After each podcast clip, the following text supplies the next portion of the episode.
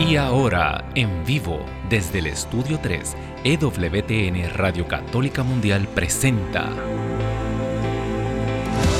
Pedro y los Once.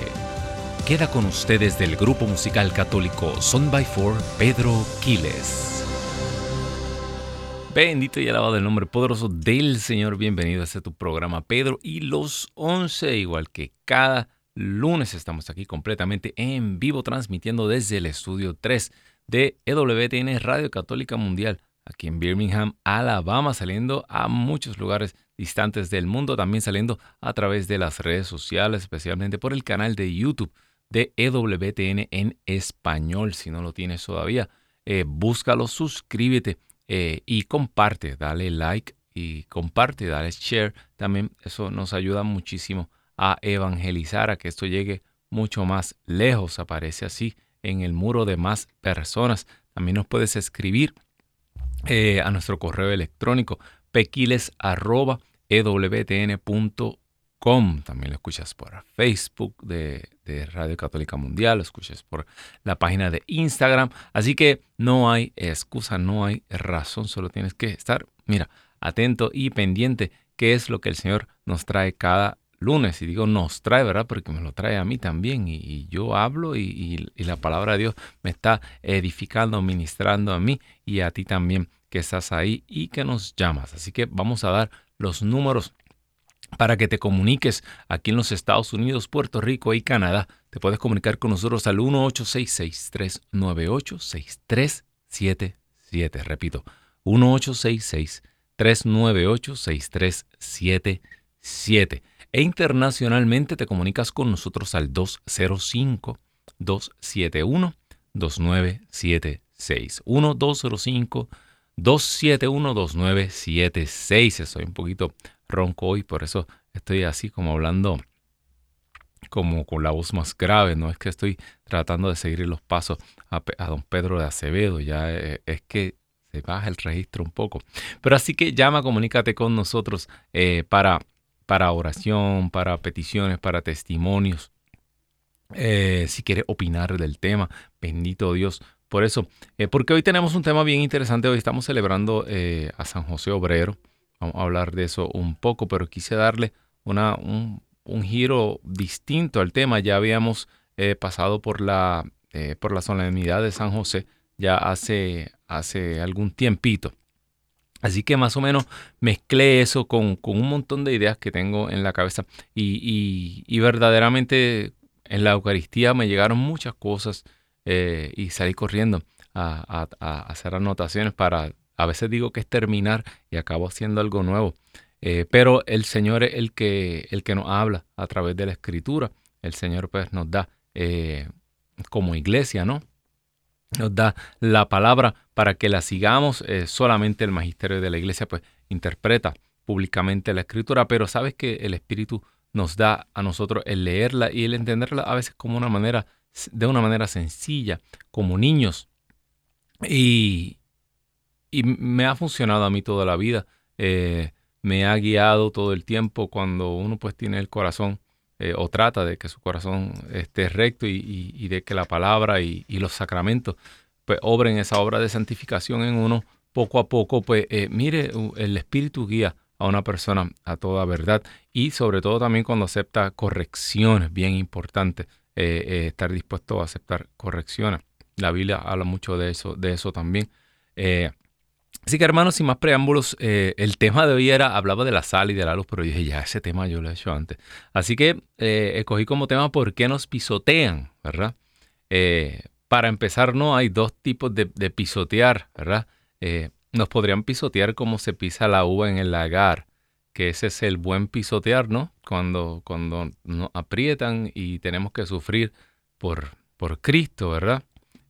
asimismo, le dijo el Señor, aquel anciano, Ananías, eh, cuando se refería a Pablo, ¿verdad? Eh, él es un instrumento que yo he escogido y yo le voy a mostrar cuánto tendrá que sufrir por mi causa. Y una vez le dije eso a un amigo sacerdote, eh, ya no es mi amigo, no sé por qué, no, no mentira, pero me preguntó y me dijo, y me dijo, ah, pero usted siempre hablando de sanación y esas cosas, ¿y dónde queda el valor del sufrimiento. Y yo dije, bueno, Padre, eh, eh, es que a usted es el que le toca sufrir por su oveja, porque así lo hizo Cristo. Y el que está al frente es el que se lleva el dolor y la herida y carga con la herida y las culpas de, la oveja. Y se quedó. Y pues, esa actividad no, no, no se dio, lo que estamos planeando. Pero eso me salió así como esa, esa, esas cosas que a veces se le salen a uno y uno no quiere y después se, arrepiente, pero eh, había que decirlo y se dijo. Y eso es cierto. Eh, ¿Qué líder, verdad? No le ha tocado sufrir por, por la obra que Dios le ha encomendado y, y, así mismo lo hizo Jesús y Jesús le dijo, pues, eh, carguen con mi cruz y síganme. el discípulo no es más que su maestro. Y si esto le hicieron al maestro, ¿verdad? Si hacen, si, esto hacen con el, con el árbol, con el árbol eh, seco, imagínate que, que no harán con el verde. Y, hermano, hermana que me escuchas, ese pisotear es bueno. Ahora, hay un pisotear que no es bueno, que nos pisoteen. Y de eso vamos a hablar. ¿Cómo vamos a llegar a donde San José? Ja, eso es un misterio. Eh, esperemos que nos den las tres horas que le he pedido aquí a, Douglas. No creo que las tengamos. Eh, pero eh, comenzamos en el, obviamente, en Mateo capítulo 5, versículo 13, donde está eh, el, discurso de la sal y la luz. Dice, ustedes son la sal de la tierra, pero si la sal se vuelve insípida, ¿cómo podrá ser salada de nuevo? Imagínense. Es como los, los memes, eso que dice, usted tiene un solo trabajo, you had one job. O sea, si fracasa en eso, fracasa en todo.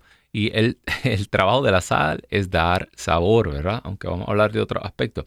Pero si pierde eh, lo salado, pues ya no sirve, no sirve, es como un polvo ahí, unos cristales eh, eh, inútiles, ¿no? Pues, ¿para qué sirve?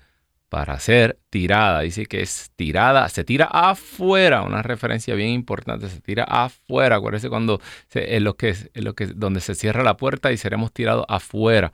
Y no voy a decir dónde, pero ese tirar afuera tiene unas implicaciones bien fuertes en la escritura, ser dejado afuera y pisoteada por la gente, ¿verdad? Aquí habla como de la gente, como el mundo, los paganos. no tenemos razón de ser si nosotros como iglesia o como individuos pues perdemos eh, eh, nuestra identidad católica. No servimos para nada. Eh, eso es simple y sencillo. No hay que ser un teólogo para darse cuenta de esto. Entonces pasa la luz y dice, ustedes son la luz del mundo. ¿Cómo se puede esconder una ciudad asentada sobre un monte? Imposible, ¿verdad? Usted puede esconder una que está en un valle, en una grieta, como la ciudad de Petra, que la metieron, la hicieron dentro de esa, de esa piedra, ¿verdad? Pero encima de un monte no puede ocultar la ciudad. Eh, dice, nadie enciende una lámpara para taparla con un cajón. La ponen más bien sobre el candelero, dice, o sobre el celemín, dice otra traducción, y Así alumbra a todos los que están en la casa. Hagan pues bien que brille sus hagan pues que brille su luz ante los hombres, que vean estas buenas obras y por ello den gloria al Padre de ustedes que está en los cielos. Fíjate, contrario a, podríamos pensar que es una contradicción cuando dice que tu mano, que una mano no se dé cuenta de lo que hace la otra. En otras palabras, deja todas las obras que hagas calladas para que nadie se dé cuenta. Y mira, aquí también están diciendo, que el testimonio. Usted no tiene que pregonar mucho las cosas.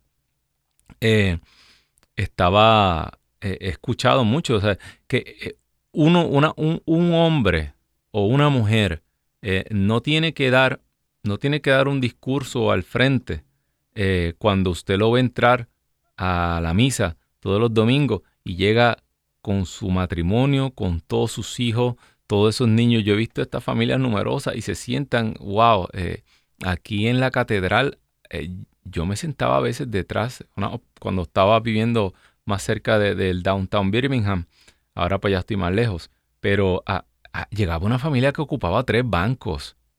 Allí habían de todas las edades, eso era... Eh, pero uno ve eso y, no por la cantidad de hijos, pueden ser dos, pueden ser uno, pero cuando e, eso habla más que mil palabras, ¿verdad? E, eso, eso para mí es una charla completa de matrimonio y de paternidad y de maternidad y cómo ser hijo, porque a veces usted ve hijos grandes ya con sus padres y usted ve las expresiones de afecto. Usted se da cuenta cuando los hijos no se llevan con sus padres. Mire, eso no se puede ocultar. Usted lo puede obligar a ir a la iglesia, lo puede, pero nada más por la cara se le notan cuando llega el muchacho así, todo esto, y agarra ya el teléfono, usted sabe que ese muchacho lo llevaron allí. Eh, con el látigo en la mano, pero, pero usted sí se da cuenta cuando las personas se llevan, cuando hay armonía. No se puede tapar una ciudad en la cima de un monte. Y esas son las obras que brillan, ¿no? Eh, habiendo hablado de esto, eh, vamos a dividir, a, diferenciar un poquito entre la sal y la luz, porque sí tienen algunas diferencias. Bueno, para hablar de, algo bien interesante y salir de esto, eh, hay algo, la luz y la sal, en cierto modo, no, no, son visibles. Cuando están en acción, no son visibles. ¿Por qué? porque la sal desaparece la sal se disuelve en la mezcla y usted no la ve, no sabe que está ahí. Y de hecho, usted prueba una comida muy rica y usted dice, y usted no siente, se supone que no sienta la sal. Si usted siente la sal es que está súper salada, ¿no? Que se le fue la mano con la sal. Eh, me salaste las habichuelas, pues no. Pero, pero usted no, usted siente que los sabores se realzan. Usted siente lo sabroso de la comida, pero usted no siente la sal. O sea que de cierto modo no se ve y, no es visible, no ocupa el, lugar central la sal, sino en la comida, lo sabroso de la comida, el plato. Qué rica están estas habichuelas. Sí, abra una lata de habichuela y métale la cuchara y empiece a comer y usted me va a hacer otro cuento a mí. Qué horrendo, ¿verdad? Eh, eh, mire, comerse una comida sosa, eso es lo peor que hay, eso no sabe a nada. Trate de comerse un pedazo de carne sin absolutamente nada de sal. Y usted, mire, usted siente que se está comiendo un, un zapato o algo así. Ah, entonces no te das cuenta cuando está la sal, pero sí te das cuenta cuando falta. Y de alguna manera la luz le ocurre lo mismo.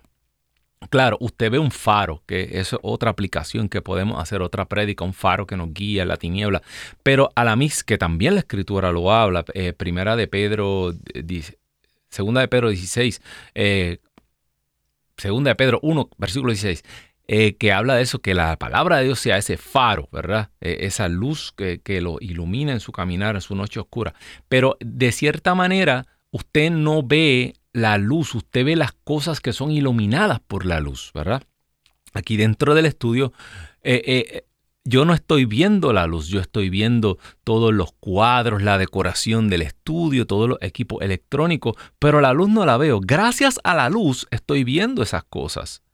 O sea que realmente lo que hace la luz es que hace que los colores ocultos que están aquí, los matices ocultos se han resaltado y yo los pueda captar. O sea que de alguna manera también hasta la luz desaparece y usted ve otra cosa. Y así tiene que ser la vida de nosotros, ¿verdad? Los cristianos, nosotros somos un marco para realzar y para hacer posible que eh, eh, la visión de Cristo, para que Cristo Jesús sea visto. Nosotros no somos eh, lo que tenemos que brillar, nosotros no somos los protagonistas, nosotros no somos lo que, lo que realmente se está presentando aquí. Por muchos años yo hablaba eso, la gente se reunía, multitudes se reunían por curiosidad, muchas veces decían, estos muchachitos de Son by Four, ¿qué les pasó? Mira, yo creía que se, se habían mira, ahora vienen para mi parroquia, vamos a ver qué le ocurrió a esos muchachos. Ay, también que cantaban, como si no hubiéramos muerto, ¿verdad?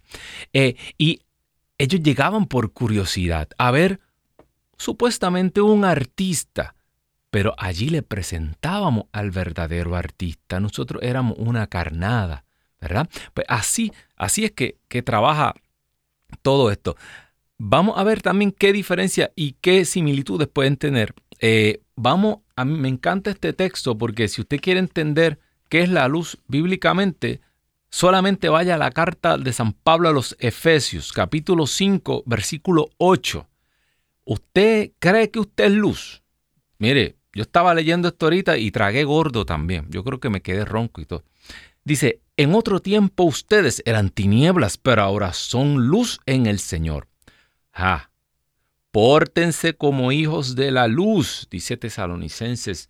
A los hijos de la luz los eventos finales no los sorprenderán como a los hijos de la tiniebla. Mm, eso también es bien interesante. Si usted es un hijo de la luz, usted va a estar informado de las últimas noticias aquí del mundo luminoso, mas sin embargo, si usted permanece en el mundo de las tinieblas, dice que los días finales le van a agarrar como a la gente en tiempos de Noé, como una trampa que se cierra. Ah, mm, ¿eh? ¿qué pasó aquí? Adiós, porque está todo oscuro. Ah, que, Importante en estos tiempos ser hijos de la luz con bondad, con justicia y según la verdad, pues estos son los frutos de la luz. Repito, justicia, verdad, esos son los frutos de la luz y bondad. Busquen lo que agrada al Señor, no tomen parte en las obras de las tinieblas. Donde no hay nada que cosechar, al contrario, denúncienlas. Ay, ay, ay ya nos empezamos a meter en problemas. Solo decir lo que esa gente hace a escondidas da vergüenza. Pero al ser denunciado por la luz, se vuelve claro lo que estaba hablando yo. La luz es lo que hace que toda esa obra del enemigo, dice San Juan también, ¿verdad? hay que denunciar las obras de las tinieblas para que entre la luz de Cristo. Dice que la luz y la tiniebla no pueden coexistir, dice San Juan. Y todo se vuelve claro. Y lo que se ha aclarado llega incluso a ser luz. Por eso se dice, despierta tú que duermes. tú mismo. despierta, tú que duermes, levántate de entre los muertos y la luz de Cristo brillará sobre ti. Quiero repetir los números a llamar aquí en los Estados Unidos, Puerto Rico y Canadá. Te comunicas con nosotros al 1866. 398-6377. 1-866-398-6377. E internacionalmente te puedes comunicar con nosotros al 205-271-2976. Terminamos con una definición de la luz. Vamos a la sal. La sal bien saladita, como se supone que te mire todos los usos que tiene y dígame si no se puede sacar una enseñanza de cada una. Primero, preservar. Antes no había refrigerador. Hermano, antes todo se preservaba salándolo, ¿verdad? ¿Por qué? Porque la sal deshidrata, se lleva los líquidos de aquello donde usted la pone y eh, esos líquidos son los que hacen que las cosas se descompongan, ¿no? Se pudre la carne. Por eso eh, eh, la carne se, sal, se, salaban, ¿verdad? Yo no sé si usted ha tenido la oportunidad de comer bacalao. E, la pinca de bacalao esa del pez, que es bien salada, lo salan y lo tienen así, igual que esos jamones que a veces los tienen así como curados ya. Eh, todo esto son procesos que tienen que ver con sal. Y de la misma manera, nosotros como sal estamos obligados y es un mandamiento, nosotros tenemos que preservar la tradición, preservar las palabras que San Pablo decía, y yo a mi vez, yo no me inventé nada de esto, yo a mi vez le paso a ustedes las palabras que Jesús mismo me, me, me, enseñó, me mostró. Ay de aquel que cambie, que le añada algo, ¿verdad? Anatema, dice San Pablo. Eh, cosa, San Pablo vivía todo el tiempo pendiente a que no se cambiara el depósito de fe que él le había dado a cada comunidad, esas comunidades. Y decía, si así viene un ángel de luz, esto es bien importante en los tiempos que vivimos, que hay, hay tantas eh, tantas personas hablando distintas cosas de la fe, muchas veces contradictorias, muchas veces contrarias a lo que se ha creído siempre, como si uno pudiera fundar una iglesia e inventarse un nuevo evangelio, así de... No. Eso es, e, eso es perder, eso es dejar de ser sal. Cuando usted pierde su tradición, pierde su identidad. Es lo mismo que cuando usted pierde su identidad de mexicano, de guatemalteco, de, hondureño, de puertorriqueño, de cubano. Usted llega a un punto que usted no sabe quién es, porque usted no sabe de dónde salió. ¿Por qué usted es como es? ¿Por qué la iglesia católica cree en lo que cree? Aquí hay tradiciones que tienen más de 800, 1000, 2000 años. Y si perdemos esa tradición, ¿sabes qué? ¿Por qué nos pisotean? Ah, porque estamos perdiendo nuestra identidad. La gente se pasa, eh, eh, quieren pelear con los evangélicos y con los protestantes, como si, como si ellos fueran los responsables de llevarse a la gente. No, los últimos, eh, los últimos estudios del Pew Research muestran que los hispanos aquí en Estados Unidos cada día se alejan más de la iglesia católica. Y a la misma vez, las iglesias evangélicas no están aumentando. O sea que no es que los evangélicos se están llevando a los católicos. Para aquel que haya hecho de la guerra contra los protestantes el centro de su vida, lamento decirte hermano, hermana, que está siendo pisoteado como sal que ha perdido su sabor porque no sabe hacia dónde dirigir los cañones. Estás dando, como dice San Pablo, golpes a ciegas Imagínese, hermano, ustedes le pusieron la venda, le pusieron el palo de escoba en la mano, le dieron 15 vueltas, usted no sabe dónde está esa piñata, usted le ha dado palo a todo el mundo aquí, eh, eh, le palió el pastor, palió a la que montó la piñata, palió hasta a, aquella que hizo el, el bizcocho de boda, a todo el mundo le dio un palo y usted no sabe para dónde está disparando. ¿Ah? Ay, ay, ay. Pica, ¿verdad? Pero es cierto.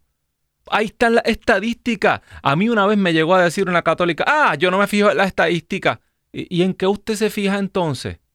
En una verdad subjetiva que usted se está inventando, en lo que a usted le parece, en lo que le está saliendo en las redes sociales, en lo que le dijo el noticiero de su predilección. Mire, ahí está la estadística y aquí está la palabra de Dios, pero por lo menos muchas estadísticas, aunque no son perfectas, pero nos están dando unos datos claros.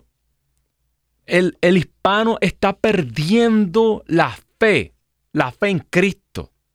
Se quedan viviendo, eh, eh, eh, llegamos a este país o estamos en este país y mire, la gente me pregunta, Ay, hermano, ¿cómo usted hace para evangelizar los jóvenes? Bien sencillo, empiezo de cero como si le estuviera hablando de un como si Cristo hubiera resucitado la semana pasada y como si estuviéramos predicando por primera vez, porque no saben nada de la fe. ¿Y por qué no saben nada de la fe? Porque los padres tampoco saben nada de la fe.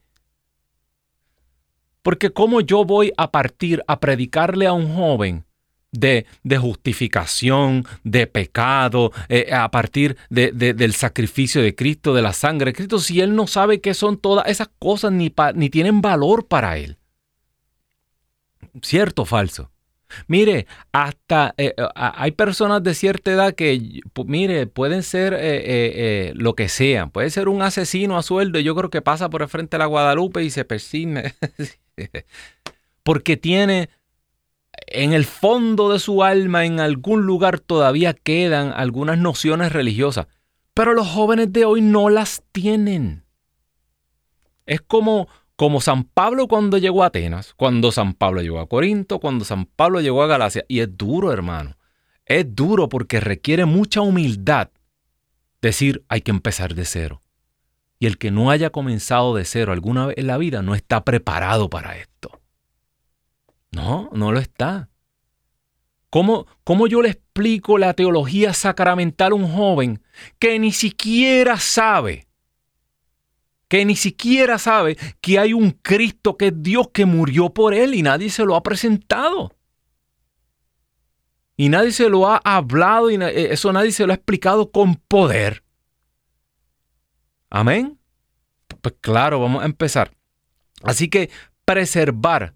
Se nos pudren nuestros alimentos espirituales porque no hemos perseverado en la fe, en la tradición. No somos sal.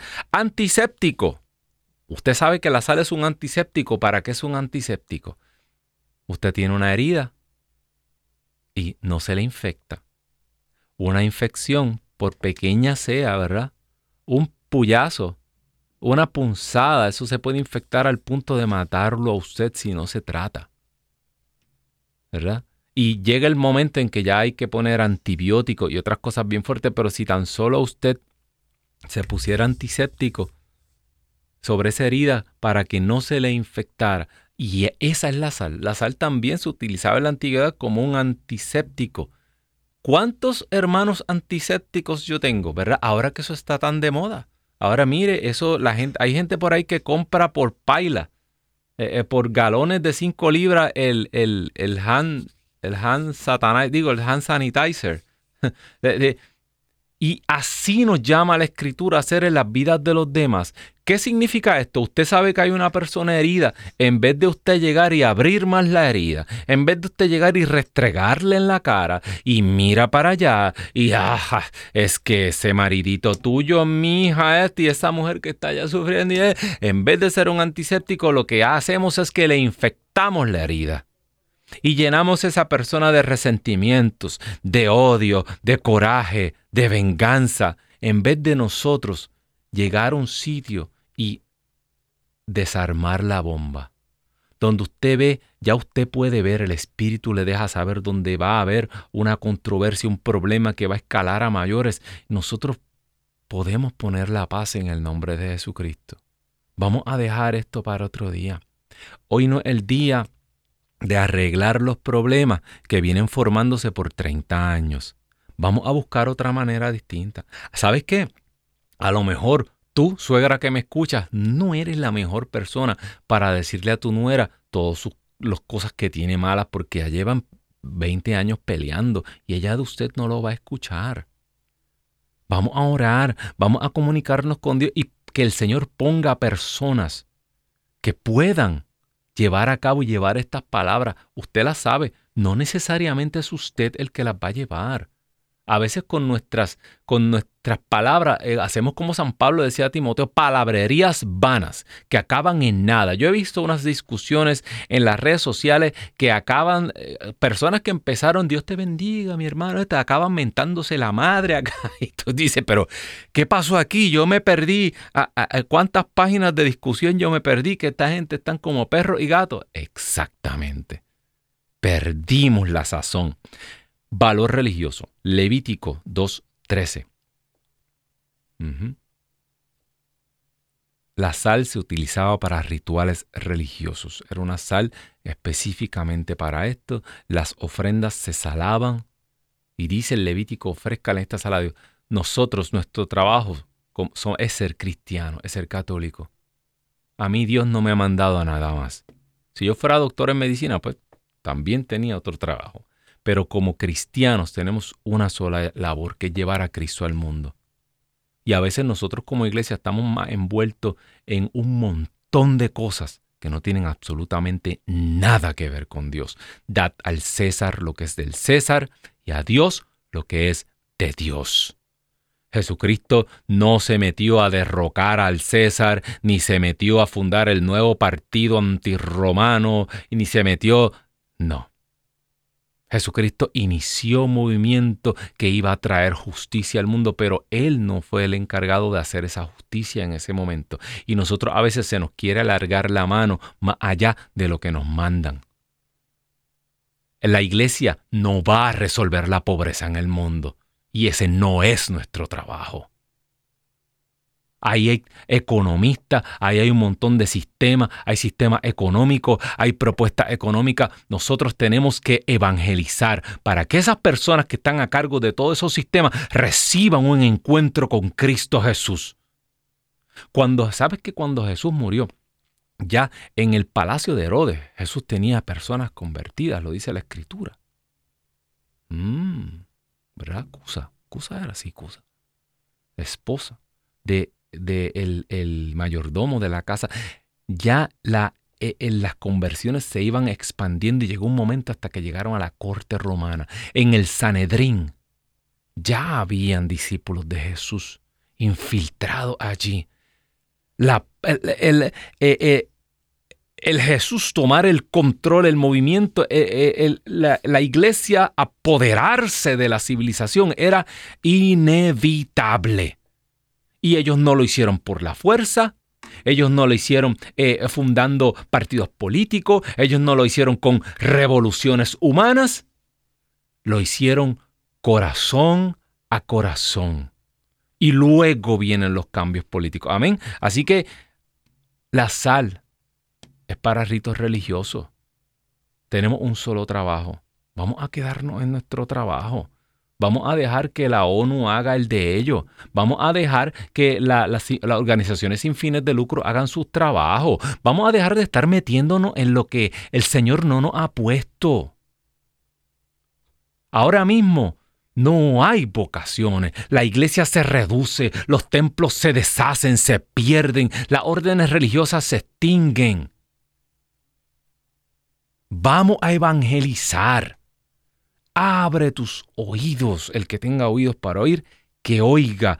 Y la sal como, como, como instrumento religioso servía para la purificación ritual. Tenemos que dejarnos purificar por el Espíritu Santo de tanta cosa mundana. Y tenemos que comenzar a predicar la palabra de Dios, como está escrita, como se lleva trayendo de generación en generación, como, como ha sido preservada y dejarnos de embeleco y dejarnos de locura y dejarnos, mire, vamos a olvidarnos de la filosofía humana y de tanta sabiondería y vamos a empezar a leer la palabra como está aquí escrita, que tiene poder, bendito Dios. Dar sabor e iluminar, ya eso lo dije. Ave María, yo he dicho la mitad de esto ya. Eh, la iglesia en el... Claro, porque por eso nos están pisoteando en el mundo. Jesús nos lo dijo. Iglesia, cuando le falten todas estas cosas, ya perdieron su razón de ser. Tenemos un solo trabajo. Nos empiezan a tirar y a pisotearnos. Por eso cada día nos humillan más. Por eso cada día, ¿por qué? Porque siguen saliendo todas esas fechorías que hay escondidas, porque siguen saliendo todos esos años donde no hemos sido sal y ahora estamos pagando las consecuencias de desviarnos del camino de Dios de comenzar a ocuparnos de un montón de cosas. Jesús dijo, si mi reino fuera de este mundo, mis ángeles vendrían y pelearían, pero mi reino no es de este mundo. Y nos hemos dedicado a hacer un reino aquí en este mundo, porque hemos perdido la fe en lo sobrenatural. ¿Y qué nos queda? Lo mundano, porque no tenemos fe, porque ya no creemos, porque ya los milagros, todo esto, la resurrección, ya esto son cosas simbólicas, sí, esto, San Pablo no sabía nada de esto, San Pablo tenía que adaptarse a la cultura de hoy, de la, de la cultura de hoy sí sabemos nosotros, que sabemos mucha filosofía, sí, Pepe, sigue durmiéndote de ese lado. Bueno, eh, tengo una llamada desde Chicago, se comunica con nosotros la hermana María Guadalupe. María, eh, Dios te bendiga mucho, cuéntanos. Ah, mire, yo llamaba para pedir oración. Claro. Este, he llamado en otras ocasiones y le he contado lo, que ha estado pasando con mi hijo. Amén. Pero, pues yo veo que mi hijo está muy negativo y aparte de eso, pues, ah, aunque ya es mayor y no es casado ni nada, está aquí viviendo conmigo, pero me da mucha tristeza de ver que supuestamente él no va a la iglesia porque ya no cree en el hombre, dice que, pero entonces, ¿qué está haciendo si yo... Doña, doña María, le pregunto, eh, su hijo tiene, tiene 40 años, ¿verdad?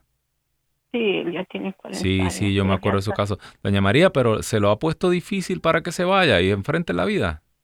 Porque hasta que no dé ese salto. Pues y, no, y a veces sí me amenaza que se va a ir, pero ya ahorita tiene Pero eso, pero, pero doña, eso doña María, doña María, eso no es una amenaza, eso es una gran bendición. No, pero me dice, o sea, él me dice, me voy a ir como un chantaje, ¿qué le puedo decir yo? ¿Cómo se le nombrará? Usted, usted lo este que tiene que hacer es ponerlo a cocinar, a fregar, a planchar, a lavar los pisos, a pintar la casa y la semana que viene él se ha ido y se ha buscado un trabajo o cóbrele renta. ¿Por qué? Porque le está haciendo daño, doña María, lo está matando. Cuando usted falte, ¿qué va a hacer?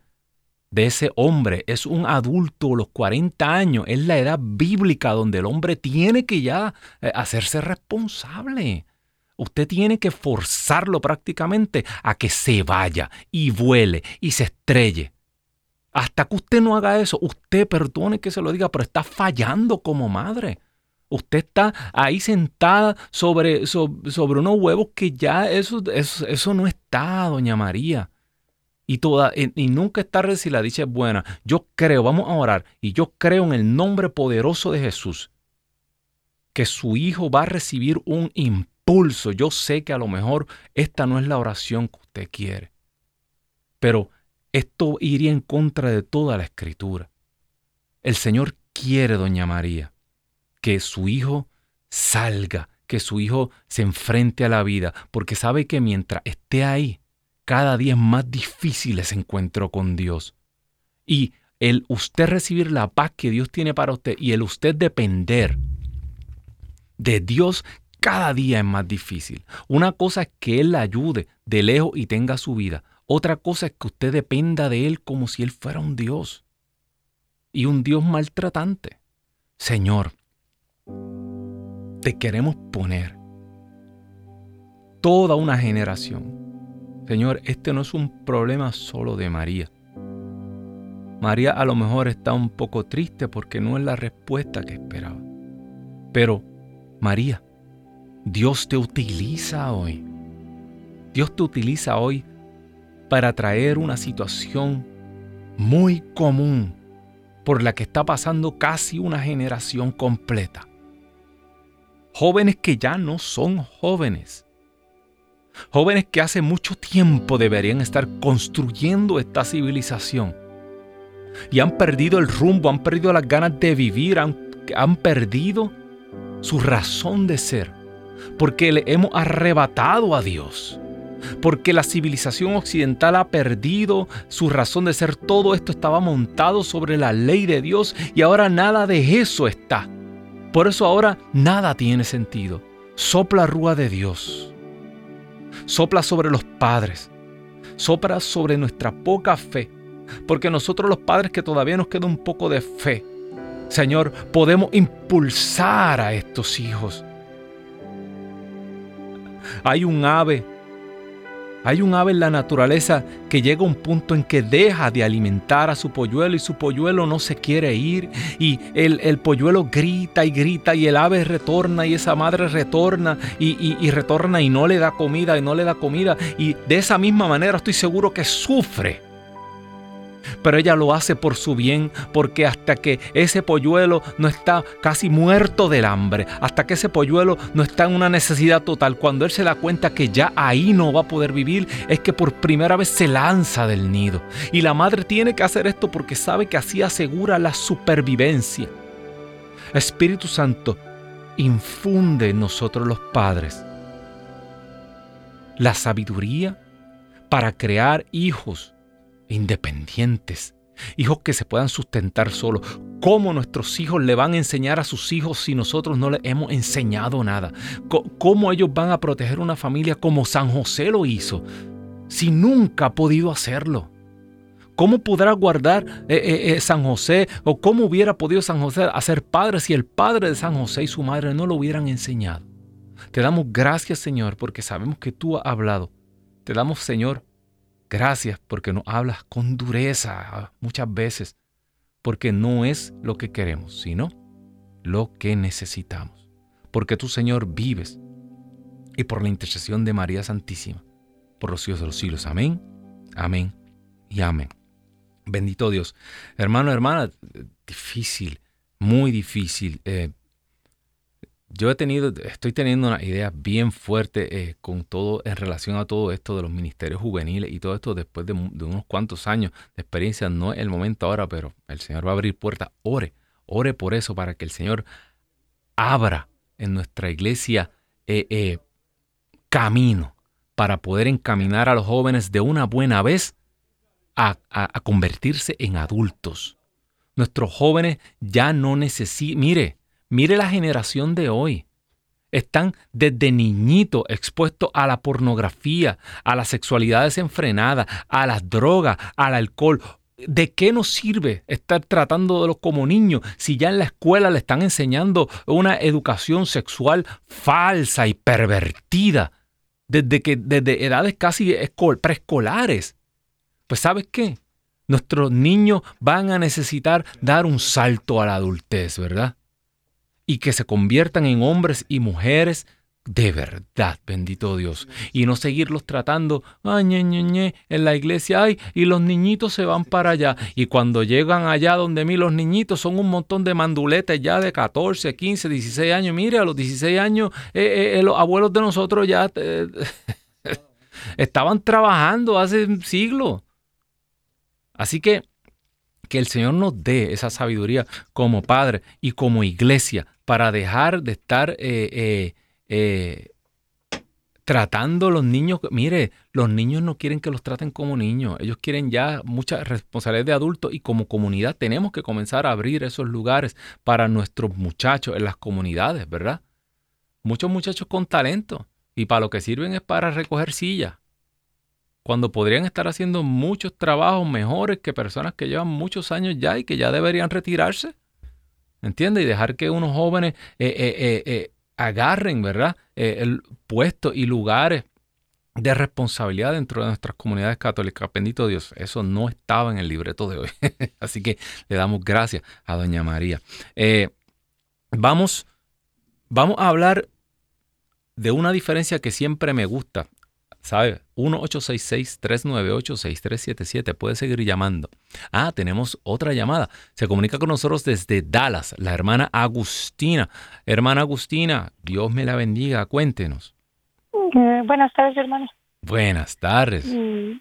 yo le llamo ahora, ya le he llamado algunas veces y estoy muy agradecida con Dios porque siempre que uno pone la fe en Él, en sus benditas manos nuestra vida. Él nos ha ayudado y a mí me ha ayudado mucho. mucho la fe que tengo en Dios y en mi Madre Santa. Así Ahora le voy a pedir por, quiero pedirle oración por, por una de mis hijas. Pues yo tengo cinco hijos, pero um, tengo dos, una hija que a raíz de, por ahí de un año, ella es madre soltera, tiene un niño de 12 años y mi preocupación es de que, pues es buena muchacha porque ahí se quedó con ese niño. Amén. Y lo ha sacado adelante, trabaja, pero lo que me preocupa es que a raíz de un año, como las tenemos, mi esposo las tiene en petición, porque ellas se nos pasaron de 21, y como hace un año no salieron en, petición de migración para traérnoslas, ella me dijo que me, como que se me reveló y, que Dios no existe. Y, ella, eh, siempre que trato, yo le digo, no me hables de Dios, y, usted, yo siento muy feo. ¿Usted está acá en Estados Unidos y ella está en su país?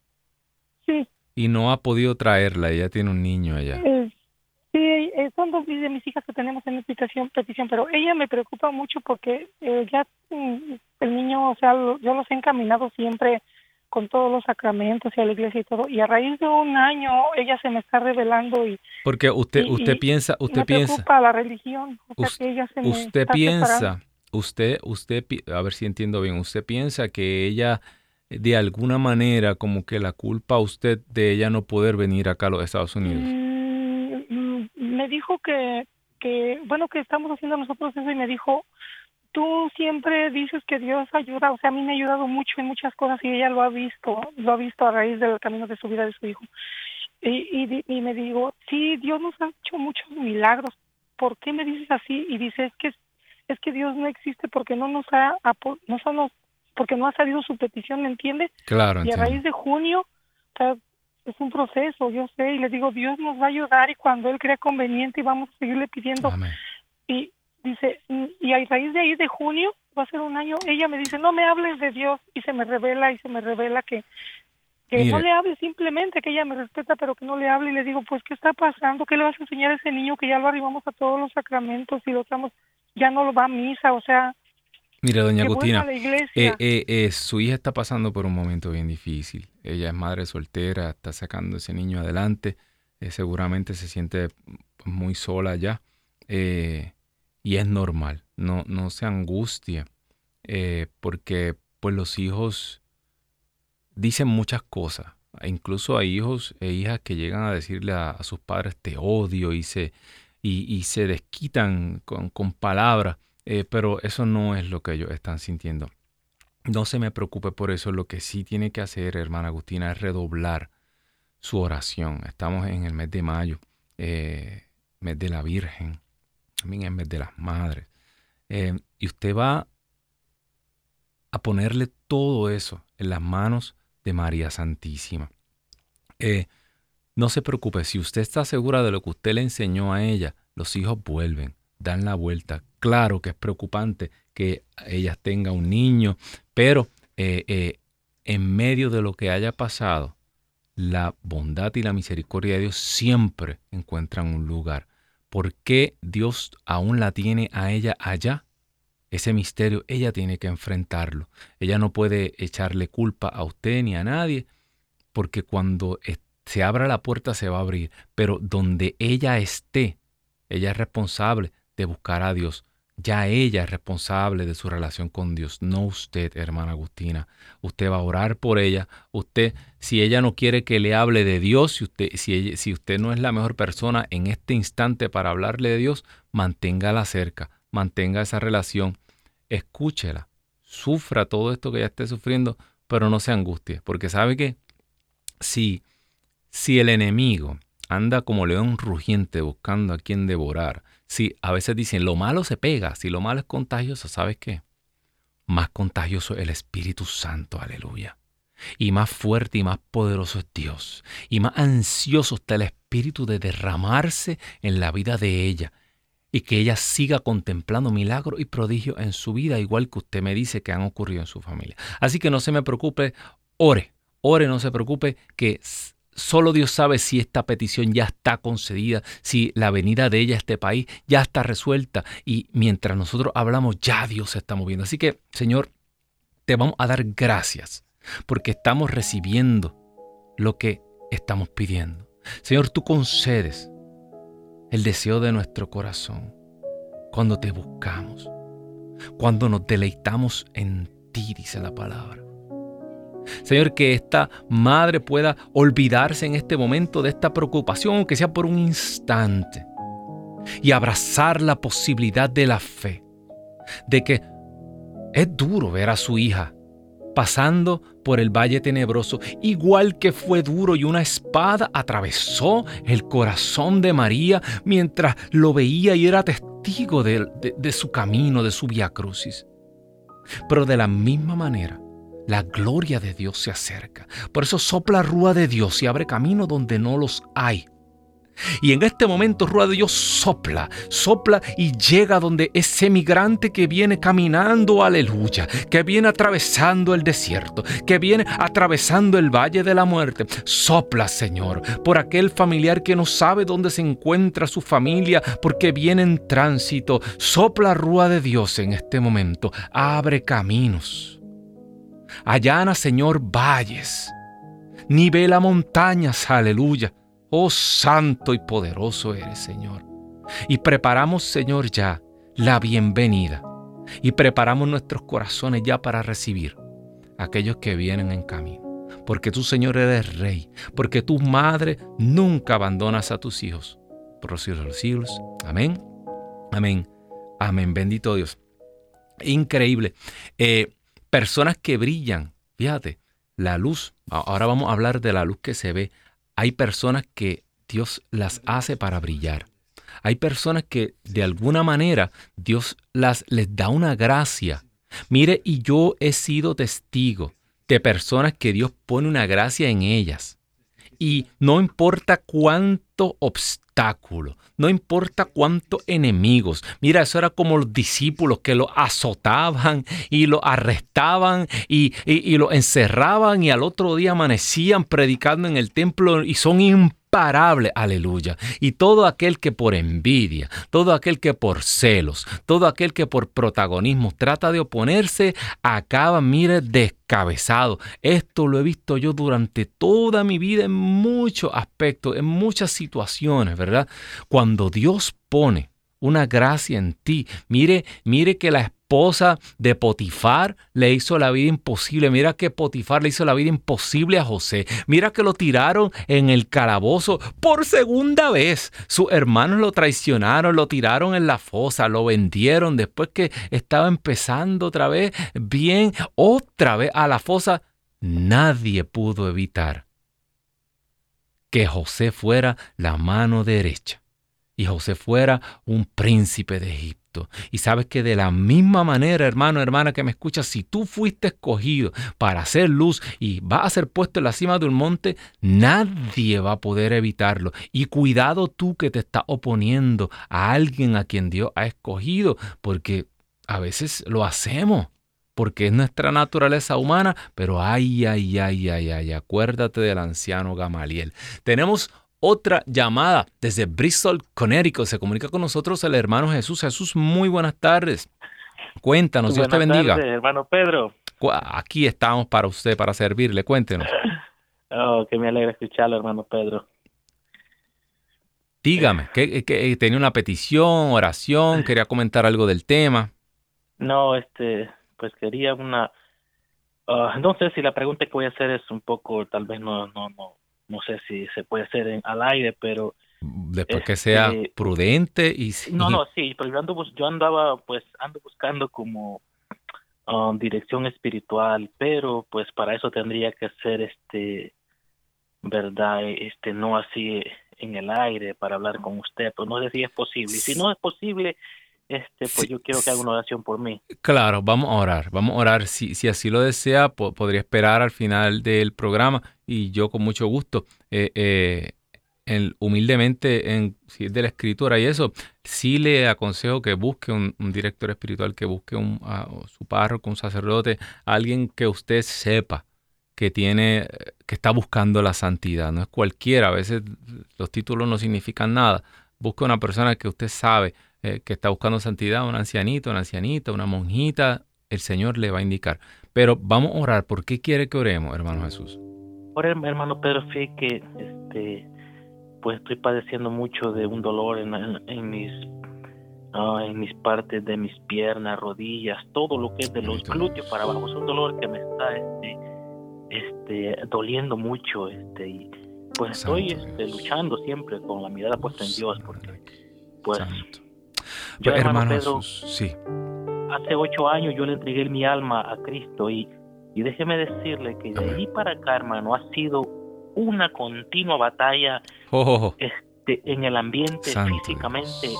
este, hace un año fui operado del, del pulmón, allí me sacaron un tumor, una masa y luego más, más este, circunstancias, pero aquí estoy de pie todavía. Amén.